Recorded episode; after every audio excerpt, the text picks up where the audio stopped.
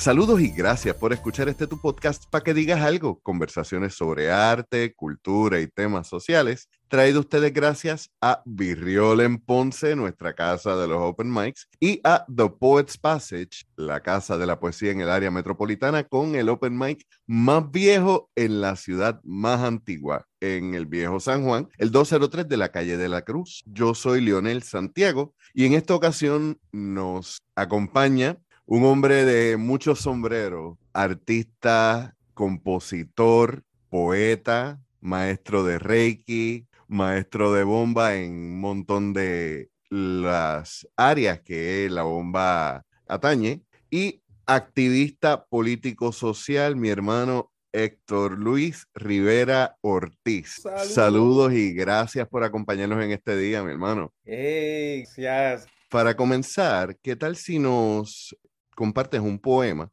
para empezar a, para que el público te conozca. Ok, bueno, voy a empezar con un, un género de poesía, un, tipo de poesía para mí lo más difícil que hay, que es la décima puertorriqueña. Entonces, eh, como es un reto para mí, yo criado en el Bronx, le voy a meter a una décima. Héctor Rivera, poeta de descendencia boricua.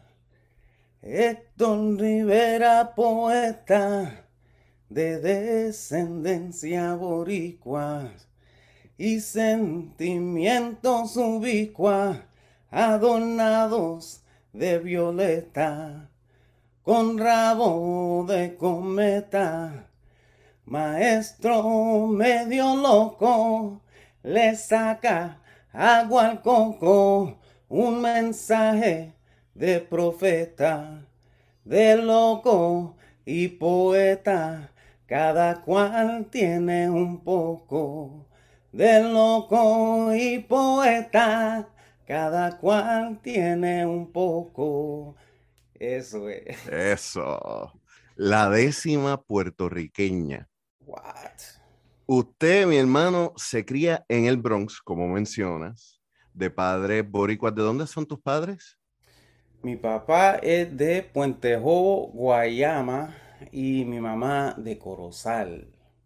Ah, por ahí empieza la conexión con Guayama, ¿no? Sí, claro que sí, seguro. Y y con esa ah, conexión con Corozal también, que, es bonita también esa área, y el río Corozal y mi abuela bien taína, sí. Sí, mencionó la conexión con Guayama, obviamente, porque nos conocemos a través de nuestra hermana en común, our sister from another mister, Julie Laporte. Y nosotros nos conocimos, no recuerdo si fue en el 2017, 18. Tuviste una visita acá y hubo una conexión bien bonita porque la gente que, que rodea a Yuri siempre son gente especiales y pues tú eres como un kindred spirit de ella y, tienes un montón de cosas en común, un montón de artes que han desarrollado juntos. ¿Cómo empiezas tú a iniciarte en las artes? Yo sé que tú, eh, en tu familia el arte corre por todos lados, pero ¿cómo empiezas tú a, en los 70, en cuando estás criándote, eh, a, a, conocer las artes, la, ¿Y cuál fue las primeras artes en las que tú comenzaste? Esas son buenas preguntas, me encantan esas preguntas. Eh, y no, es como mi, hijo, él, él encanta Marvel y los cómics y todo eso, eso esas dos characters de Marvel. Entonces, Origin Story, el cuento. Exacto. ¿Cómo se dice, diría en español, Origin Story? los inicios los inicios. Entonces, pues, ¿qué es arte? El arte es crear con lo que uno tiene y no los elementos al alcance y reflejarse, según yo lo veo. Y no eh, hacerte preguntas, ¿qué, quién soy yo? ¿Quién soy yo en este mundo? ¿Quién soy yo en, en otras cosas? Entonces, haciendo en esa búsqueda. Entonces, para mí, el arte siempre todo el mundo lo tiene. Todo el mundo nace con el arte. Entonces, más allá, nosotros que somos de clase trabajadora, pues siempre estamos creando, making a dollar 15 cents. Eso es Muy así. cierto. Eso es así, entonces eso siempre está en nosotros. Pero para mí, mi papá era declamador de Guayama. Eso es, eso no me di de cuenta hasta más tarde, después de que ya inicié, ya que, ya que yo mismo me declaré como poeta. Después dije, oh, wow, mira, mi papá es declamador y memoriza toda esta, you know, original spoken word, porque eso es original spoken word, eso es O sea, no solamente era declamador, también el leer, eh, porque el, de que, el que declama no necesariamente escribe. Tu papá era las dos cosas. Mi papá, eso es buena pregunta. Según yo sé, él memorizaba como el Brindis Bohemio, Oh, ok, él era un declamador Sí, profesional ahí de... spoken word, como que, pan, tirándola ahí con inf- inflexión y todo, y captivando las, las audiencias y en las navidades. Entonces uno ve eso y pues eso estaba en mi papá y mi mamá, en mi familia, la, la hermana de mi mamá, pues está to- toca bomba y música tradicional de Puerto Rico y da clases ya por yo creo que 40 años. Ella está en el grupo Guateque de Corozal. Ok. Entonces, muchos años. Y también cuando empecé la bomba, de diablo, pero es que mi tía está en esto tantos años y yo no, se- no, me- no hice la conexión.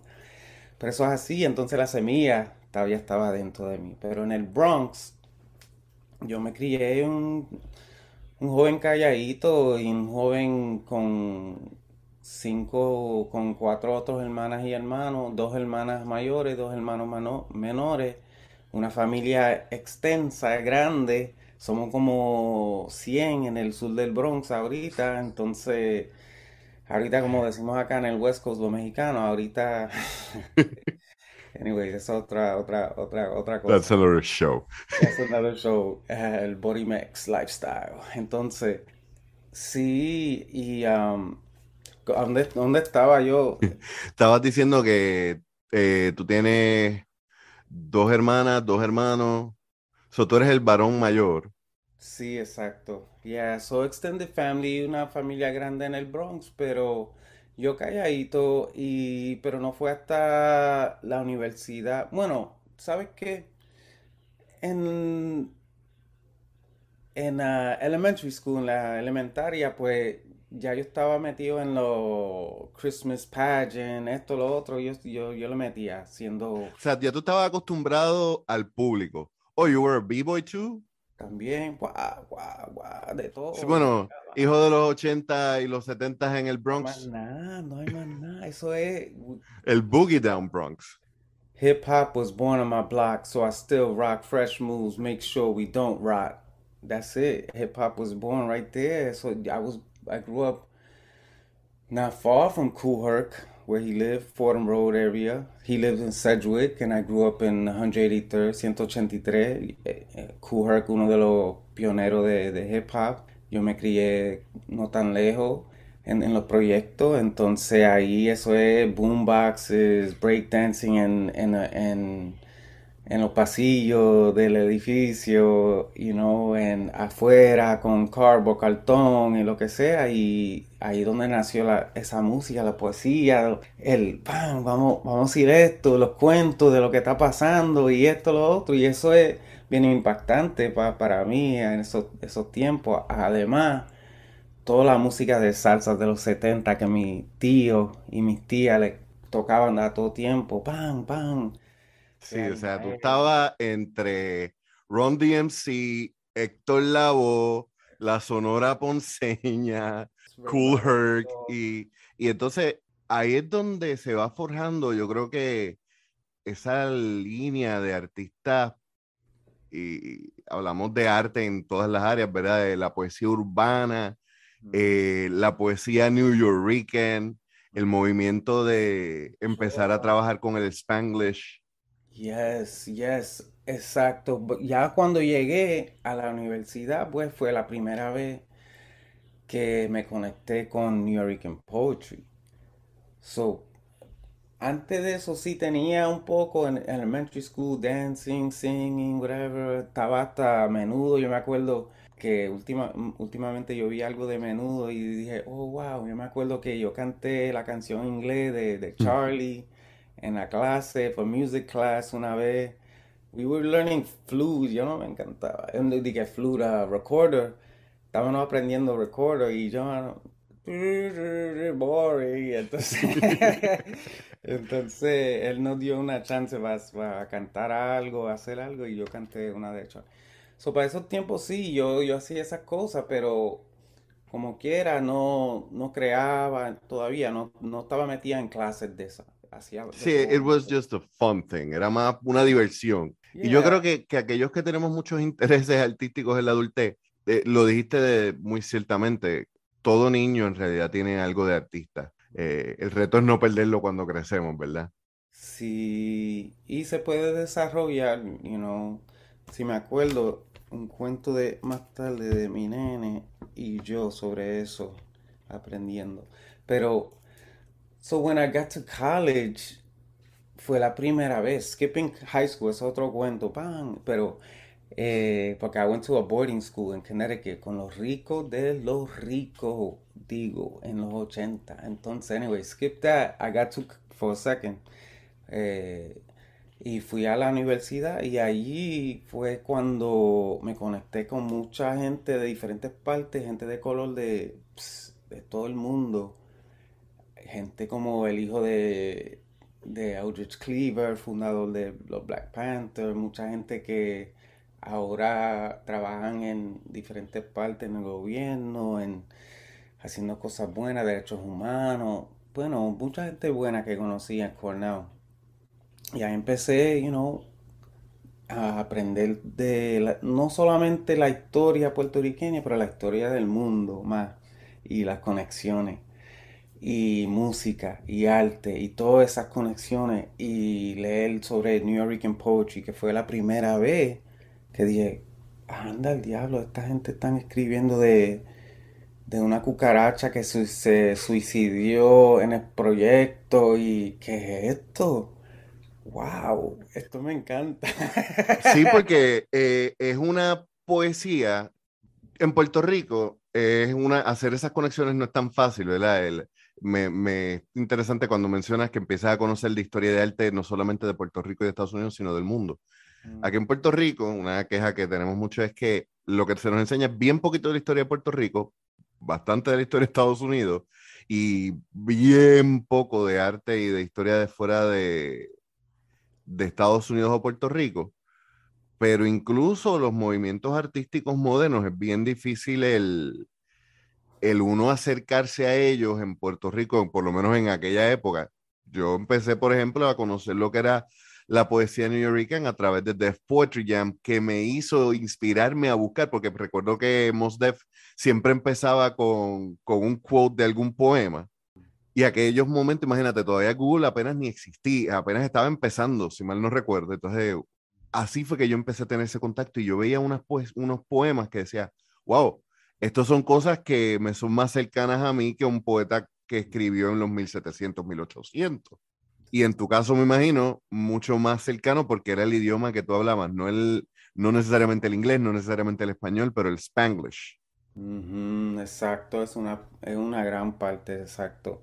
El lenguaje, el lenguaje, yo siempre, siempre, bueno, nosotros como boricos siempre estamos hablando sobre el, la lengua, el lenguaje, sea español, si estamos hablando del español bien, esto, lo otro, ¿verdad?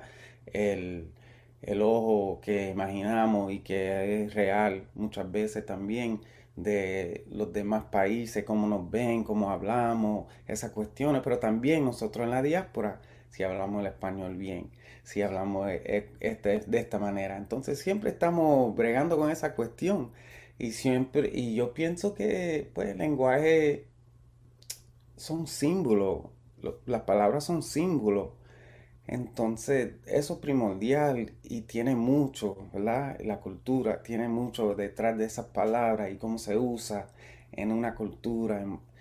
Y eso se crea, eso es vivo. Entonces, en, Nueva York se creó algo y cómo hablamos y en los boricuas que ahora están en Carolina del Sur van a hablarle de otra manera ahora también. los Borimex, en, California. Yo trabajé como intérprete varios años y era bien curioso no solamente el, el darte cuenta de las diferencias del lenguaje entre un país y otro, pero entre un país y otro, entre gente que vive en un estado y otro. Exacto. Porque empiezan a ver unos spanglish, pero cada spanglish es distinto en, en distintas áreas. Rico, eso es rico. sí, ¿no? Y, y, y es, es, que, los, como tú dices, el lenguaje es un símbolo, pero es una cosa viva. Y toda cosa viva cambia, evoluciona, y si no cambia, evoluciona, se va a morir. Exacto. Tú sabes que Tú mencionaste algo de, Puerto Rico sobre la historia, aprendiendo y solo eso me hizo pensar en el libro y la palabra insularismo. Porque quien me lo introdució fue maestra, profesora, doctora Ana Lidia Vega, que vino a Cornell y yo, yo, yo tomé una clase con ella. Fue la primera clase que, que tomé de poesía, de literatura, aparte de unas clases en African Studies, eh, que eran más sociología y viendo estos libros. Pero anyway, esa clase fue la... Entonces tengo el privilegio, eh, yo creo, el privilegio de no graduarme y tomar muchas clases de poesía. ¿Tú me entiendes? ¿Por qué? Porque muchas veces te ponen en una caja, esto es poesía, esto es poesía, esto. Y yo aprendí por los maestros mismos leyendo poesía, diciendo que yo mismo tengo cuentos, yo mismo tengo, por escuchar tanto la música, por esto, por lo otro, yo tengo ya las palabras, las melodías, el approach, cómo veo el mundo como poeta. Entonces, también el legado de mi papá, de mis ancestros, de Guayama, de, de Luis Palesma, de todo. Entonces, eso lo uso para hacer un canal. Para mí yo veo a veces estos, estos poemas vienen de, yo no sé de dónde a veces. Entonces eso es así. So that's like cuando tú estás creando arte y tú ves un, yo no soy pintor y cuando uno ve un artista, wow, hay algunos artistas visuales y otros que como que parece que están going through changes cuando están pintando, ¿tú me entiendes? Y eso es así porque uno, uno es un canal, una energía uno respira por dentro y lo saca por fuera. Tan, y ya, eso es igual como la inspiración que llega. Um, so para mí, you know, poetry, el insuralismo, estaba, estaba hablando del insuralismo. Estamos en la clase leyendo el libro by Antonio Pedreira, un libro que lo usaban, según yo entendí, en las escuelas en Puerto Rico. Entonces, ¿qué decía este libro? este libro habla de la cultura puertorriqueña, hablando, este es el puertorriqueño, así. Y eso lo están enseñando en la escuela. Este señor decía, con su, va a decir, con su visión de su clase más privilegiada, how do you say Privilegiada. That word. Escribiendo que el puertorriqueño está confuso por su mezcla de raza. Es uno de sus temas. Uno de sus temas. Y que hay un insularismo que solo pensamos en nosotros, en así, en este es el mundo. Y, y eso me hizo pensar en muchas cosas. Y pues escribí un poema sobre, sobre lo que, lo que, lo que estamos discutiendo y eso se me quedó. Porque cuando tú lo mencionaste me quedó eso. ¿Le puedo compartir el poema? Claro, claro, adelante. It's called um, Copájaro Transeúnte. Me made me think of that. Me hizo pensar en eso. Yeah, I want to get it right. If we not, we can keep talking and I'll remember. I'll find it while we talk. En lo que lo busca, quería preguntarte, porque estabas hablando sobre cuando escribes y el proceso creativo. Menciona, eh, mm, y también conociendo las influencias de la época, el tipo de, poesía que tú trabajas, quería preguntarte, tu poesía va mucho en el stream of consciousness, eh, el uso de la, de las imágenes que vienen a tu mente rápidas y que son guiadas principalmente por el uso de la rima. Y digo uso, no abuso, porque en algunos poemas no has tenido problema con romper la rima cuando la línea lo requiere.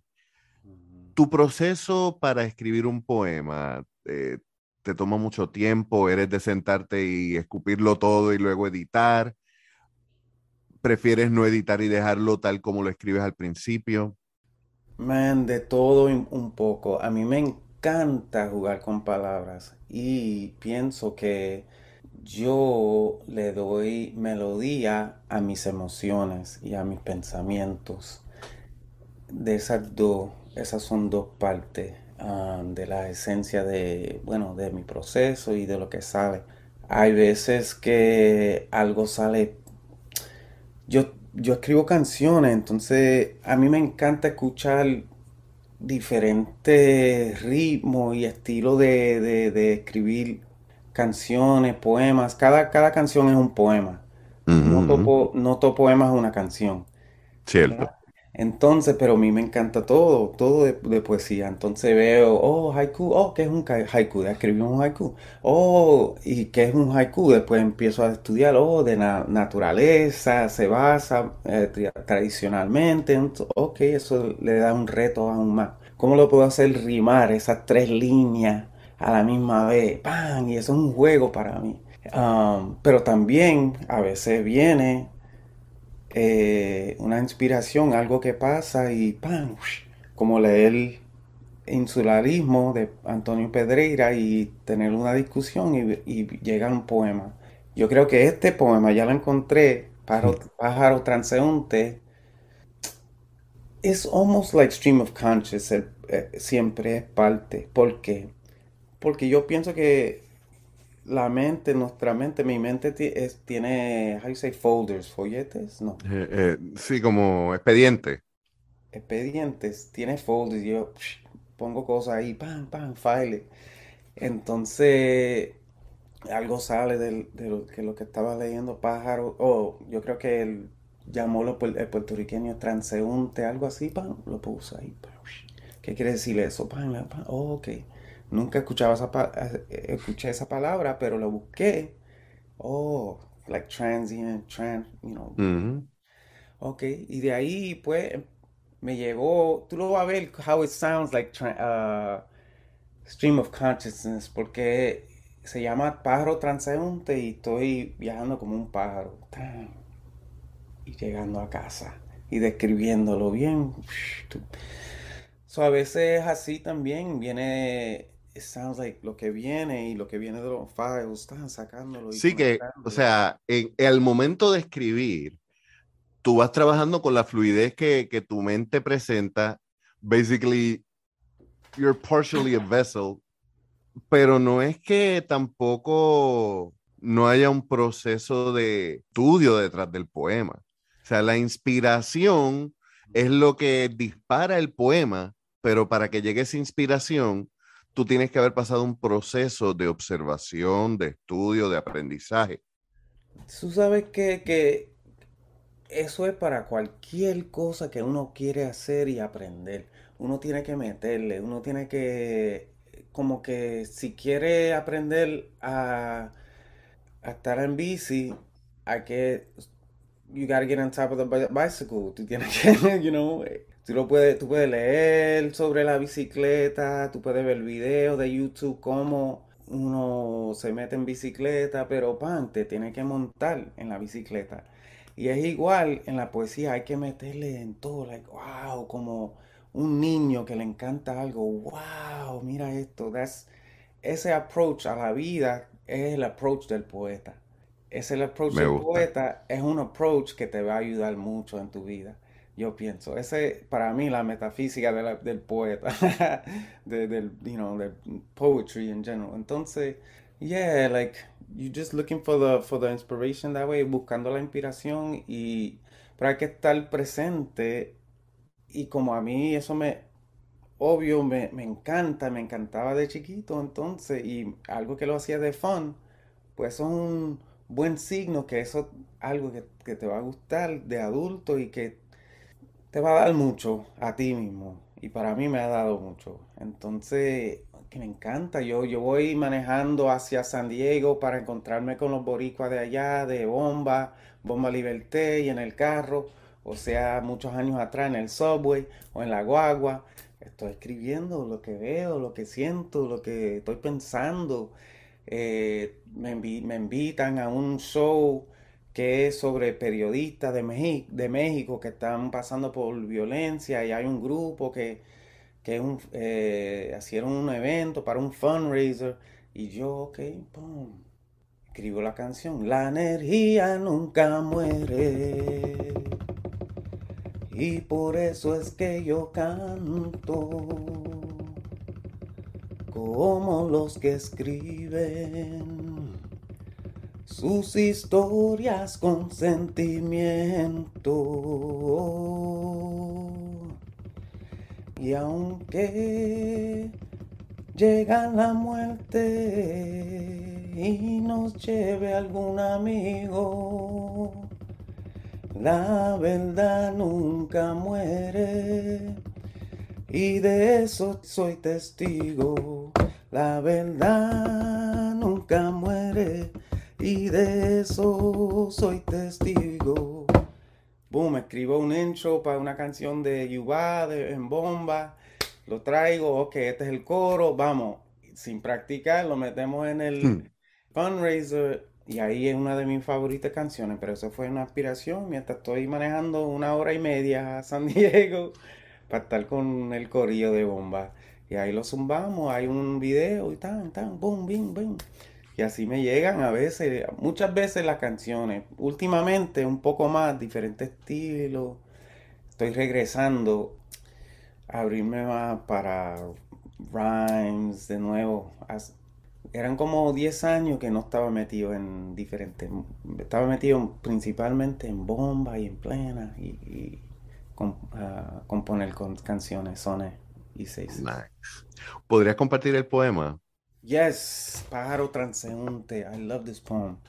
Esto es de 1993 eh, o 4.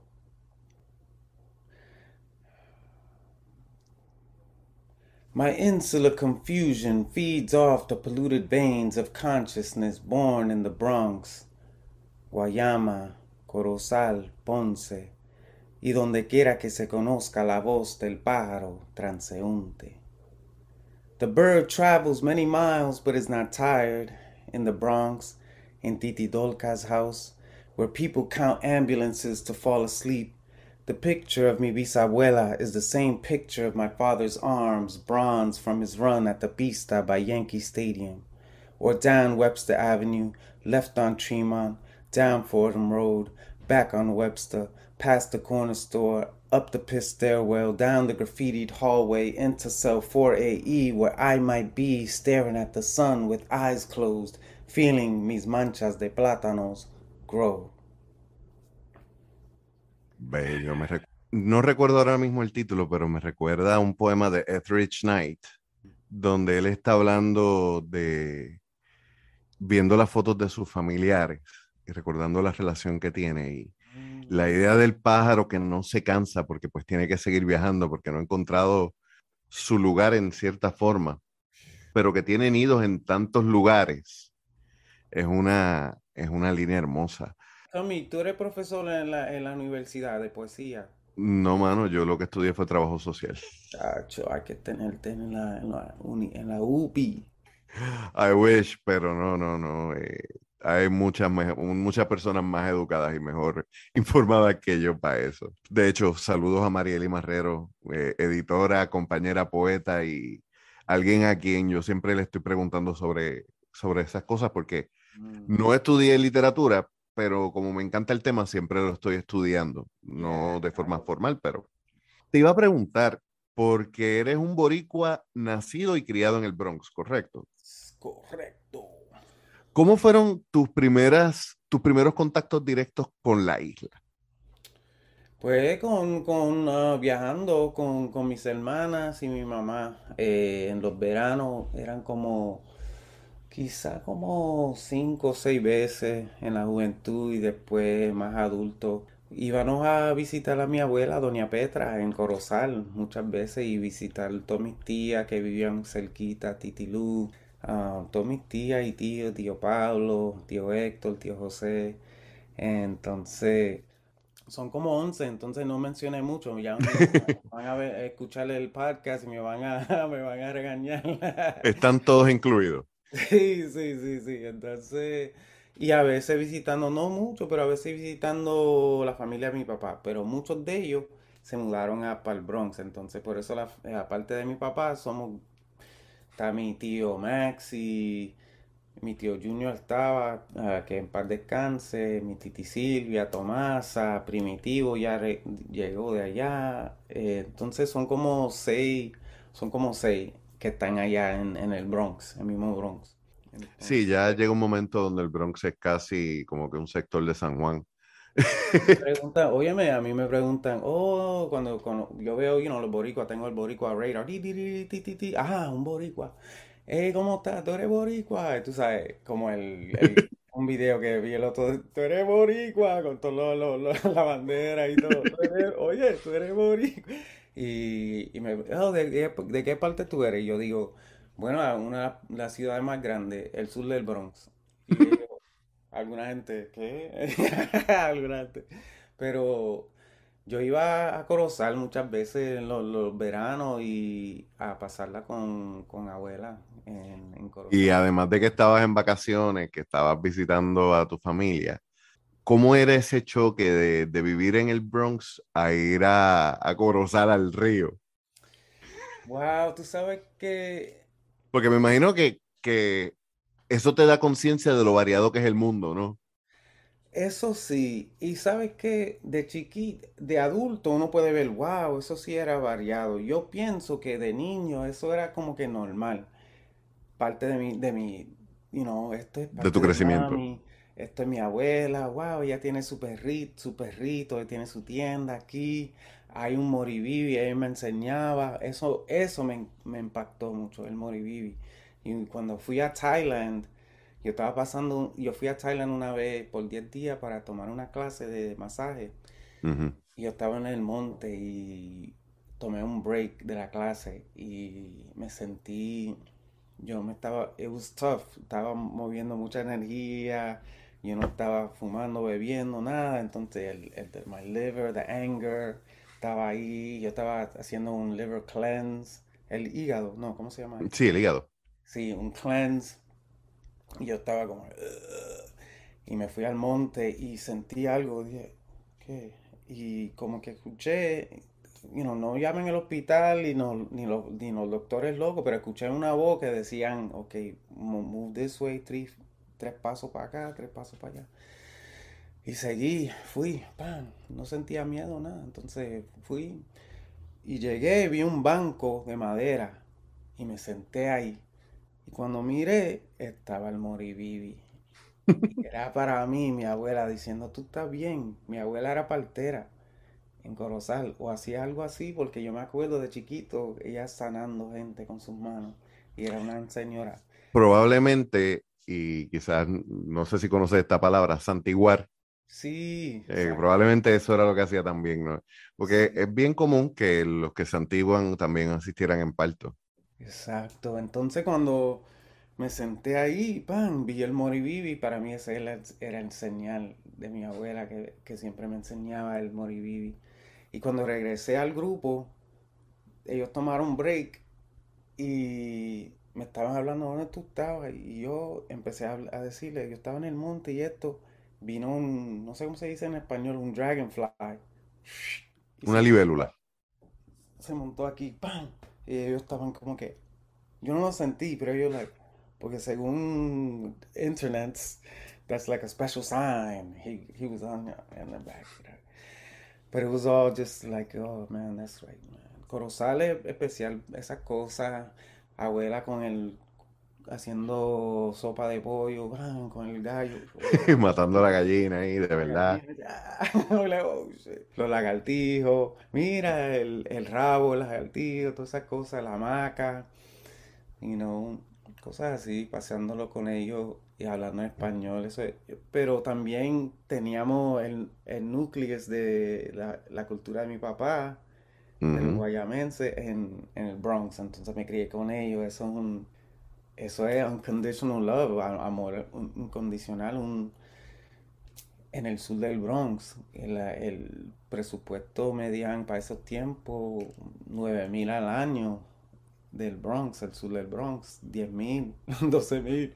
Sí, entonces ahí eh, se vivía y pero teníamos una, un network grandísimo. Sí, el sentido de comunidad es... Grandísimo. Hay un, hay un programa que se llama Trigger Warning, hecho por el rapero y activista político Killer Mike. Mm.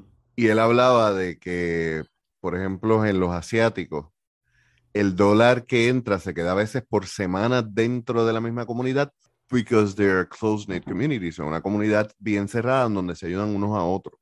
Los latinos, los afrodescendientes, muchas veces son los menos que pueden mantener esto porque no han sostenido ese mismo sentido de comunidad que sí lo tuvimos y que sí en algunas áreas todavía los tenemos, pero que también creo que los estamos recuperando. Ya, bien interesante ese proceso, qué, qué, qué interesante. Ahí cuando empieza a hablar, yo empiezo a, con los folders here, ok. China, Asia, ellos tenían su, su tienen su cultura por muchos años y la y Hello, eh, toda ciudad grande en Estados Unidos tiene un Chinatown. Toda ciudad. ¿Y cuáles son las razones? Son buenas preguntas. No es por decir nosotros somos menos o peores o nada así hay razones importantísimas por qué. Y solo en buscar, en la búsqueda vas a encontrar. Y no por su aislamiento, por otras razones, pan, se mantienen ahí. En esta parte, pues, ¿quién es que tenemos? El, imperio de Estados Unidos que, tiene, que quiere imponer su cultura y, y otras cosas. Apenas me regalaron un libro de, historia de Puerto Rico, que tiene un atabey bien nice. Era de los tiempos de Rosselló Jr., porque vi la foto de él, entonces no sé qué año, no tan lejos. Pero tiene que ser bien reciente, porque si está Rosellito. Y hay muchas cosas bonitas, ¿verdad? Bonitas. Entonces, you know, hay otras partes, pues, que son, ok, pues esto es lo que tú estás, tú ves de una manera esta relación de Estados Unidos y lo estás imponiendo a los niños en vez de, en vez de preguntas o a vez de más allá un, una visión con derechos humanos y cosas así y, entonces eso no va. Entonces los niños saben, mi, mi nene va a leer eso y va a decir, pues, pues, espérate, Puerto Rico es una colonia.